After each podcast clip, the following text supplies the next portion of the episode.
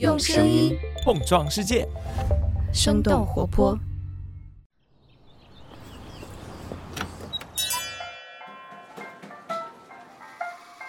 您的生动早咖啡好了，请慢用。嗨，早上好呀！今天是二零二二年的十一月三十号，星期三。这里是生动早咖啡，我是来自生动活泼的梦一，几条商业科技轻解读，和你打开全新的一天。今天我们要和你聊的这个内容，其实也是我们之前胡同周年月活动当中投票排名第二的选题，也就是惜败给了上一期日本软盘的话题——心流。这可能不是非常典型的早咖啡话题，不过呢，我们活动微信群里头有不少的朋友也自发形成了心流派，表达了对这个选题的喜爱。所以呢，我们在今天没有商业和科技相关的分析，而是一期和我们个人成长相关的内容。在今年的冬奥会期间，谷爱凌在《纽约时报》上发表了一篇文章，讲述了她在滑雪时候进入到的一种状态，既有完成动作的自信，还有对即将到来的未知体验感到的一种兴奋。而这种感觉在心理学当中就被称为心流。人们经常在运动和艺术创作当中能够体会到这种感觉，也有人呢可以在工作的时候进入到这样的一种状态，高效率的完成工作。那么在日常生活中阻碍我们进入心流的原因有哪些？我们又能够采取哪些措施？努力的进入到心流状态里呢？我们今天的清解读就与此相关。那在这之前，先来关注几条简短的商业科技动态。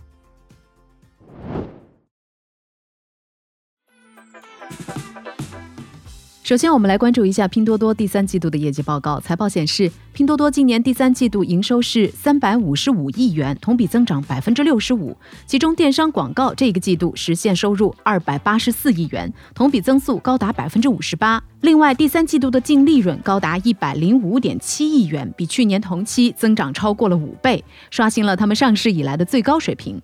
面对目前行业内少见的高增长业绩，拼多多的财务副总裁表示，这是受到了多个项目延期等等偶发性的因素影响，盈利水平大概率将不可持续。三十六氪的分析认为，经营改善和毛利率的提升是这一次拼多多超预期表现的关键。拼多多的高层强调，高投入、高增长仍然是目前发展的主线。晚点财经的报道指出，拼多多为九月上线的跨境电商平台 Team 投放了至少一百四十亿的营销费用，而且现阶段 Team 的业务优先级也已经高于主站。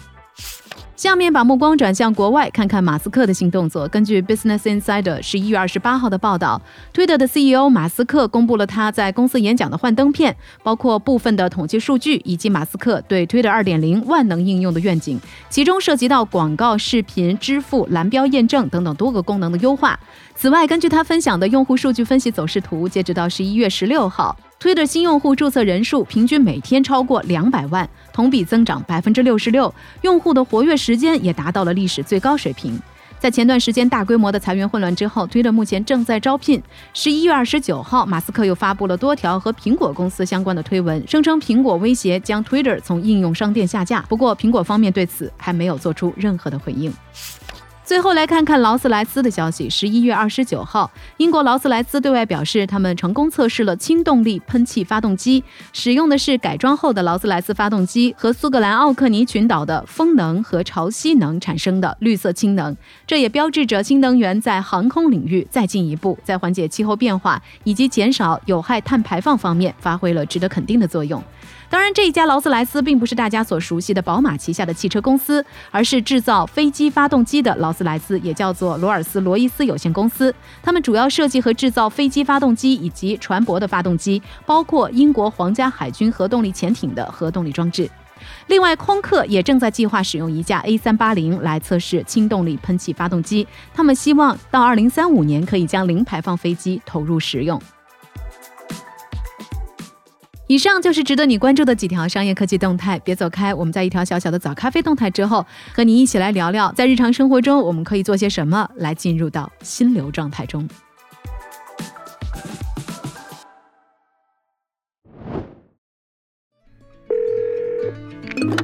嘿，你好，我是周游，正在上海和睡眼惺忪的小猫咪一起向你发来问候。你现在正在收听的是生动早咖啡。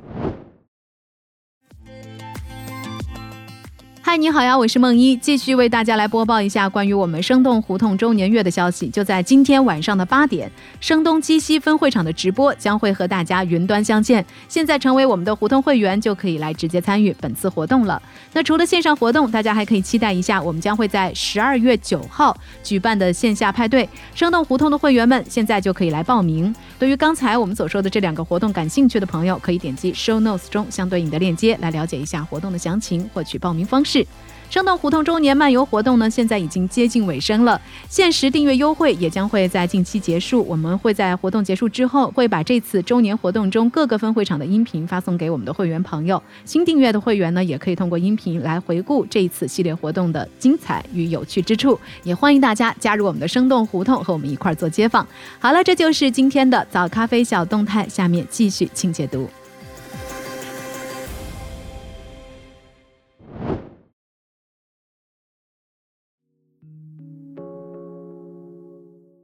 迎来到今天的清解读。不知道你平时在玩游戏的时候，是不是曾经进入到十分专注，以至于忘我的状态？这时候，无论是你手机里的微信通知，还是家人喊你吃饭的声音，仿佛都不存在了一样。如果你有过这样的一种经历的话，你可能就是已经进入过心流的状态。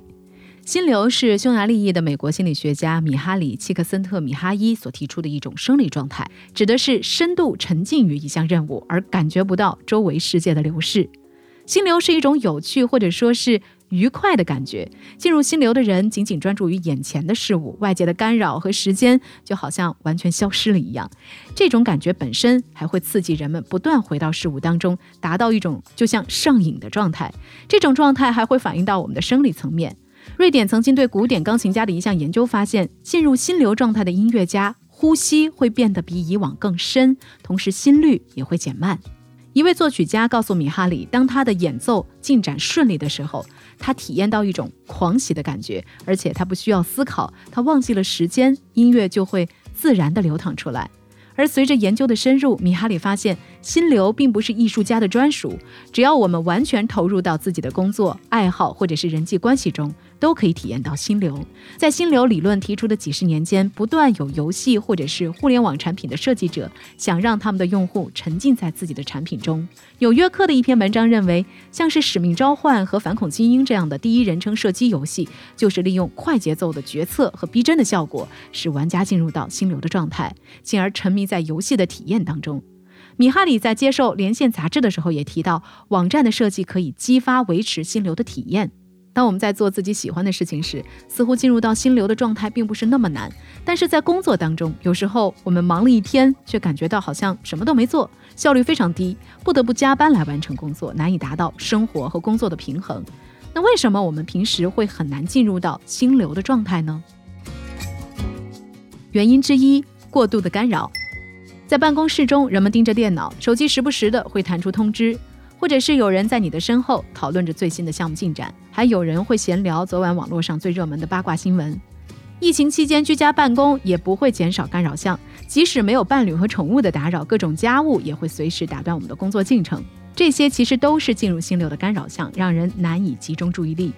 纽约时报》的一篇报道显示，印度的一家财富五百强软件公司曾经测试了一项简单的政策。每周有三个半天的时间，同事之间不能互相打扰。而在这个政策实施之后，高于平均生产力水平的员工比例从原来的百分之四十七提高到了百分之六十五。原因之二，任务切换的成本。哈佛商业评论的一篇文章认为，我们其实很难将注意力同时集中在两件事情上。尽管一心多用的多任务工作是我们常见的职场状态，我们经常需要一边写文档、做表格，一边查资料，可能还要通过邮件和聊天软件和同事沟通。加州大学欧文分校的一项研究表明，一声通知会让我们被迫切换到另一项任务上，之后我们需要大约用二十三分钟的时间重新回到手头的工作上。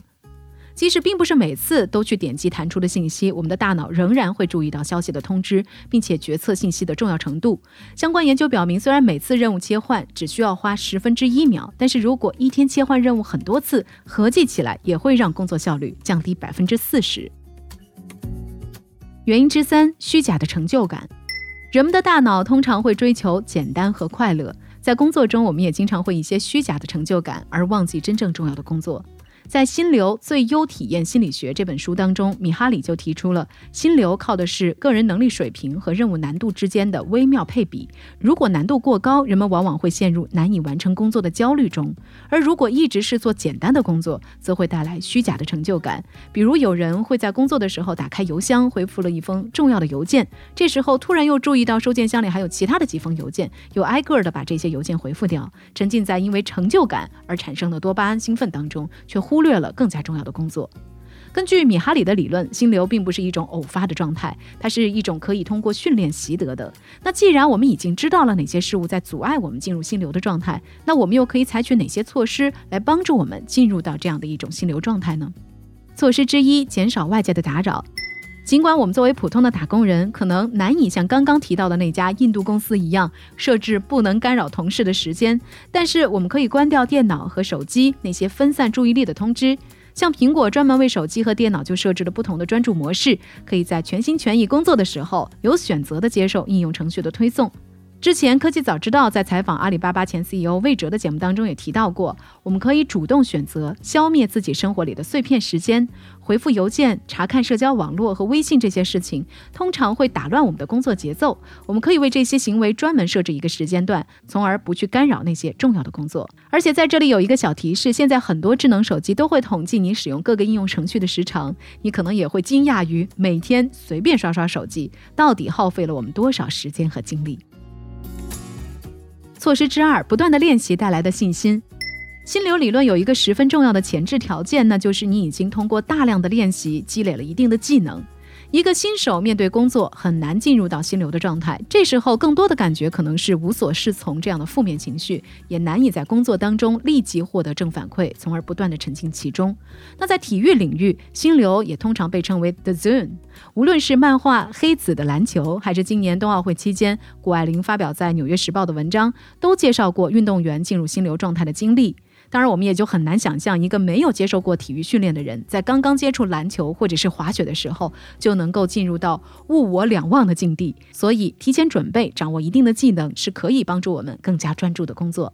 措施之三：适度的挑战。毫无难度的工作只会让人觉得无聊和机械，并没有办法来激发心流；而适度的挑战则会在工作当中不断的让人精神紧绷，完成之后又会给人以激励，从而沉浸其中。不过，挑战之所以要适度，是因为要与我们的能力相匹配。如果挑战太难的话，远超出了你的技能水平，我们的心态就会陷入焦虑的困境。在心流的状态里，挑战的难度和我们自己的水平也并不是一成不变的。通过不断的练习，我们也是可以在两者之间寻找到平衡的。跨越不可能的作者，美国作家科特勒认为，尽管我们已经了解了心流状态的生理反应和好处，但是进入心流并不常见，这往往是一个快乐的意外。所以我们能够做的就是提高这种快乐意外发生的概率。那聊到这儿了，我们也很想来问问你：你认为心流这种状态真的存在吗？你曾经进入过心流状态吗？欢迎你在我们的评论区和我们一块儿来聊聊。好了，这就是我们今天的生动早咖啡。那我们在周五一早再见啦，拜拜。这就是今天为你准备的生动早咖啡，希望能给你带来一整天的能量。如果你喜欢我们的节目，欢迎你分享给更多的朋友，这会对我们非常有帮助。同时，你也可以在公众号和微博搜索“生动活泼”，声是声音的声，这样就可以了解更多与我们节目相关的信息啦。生动早咖啡，期待与你下次再见。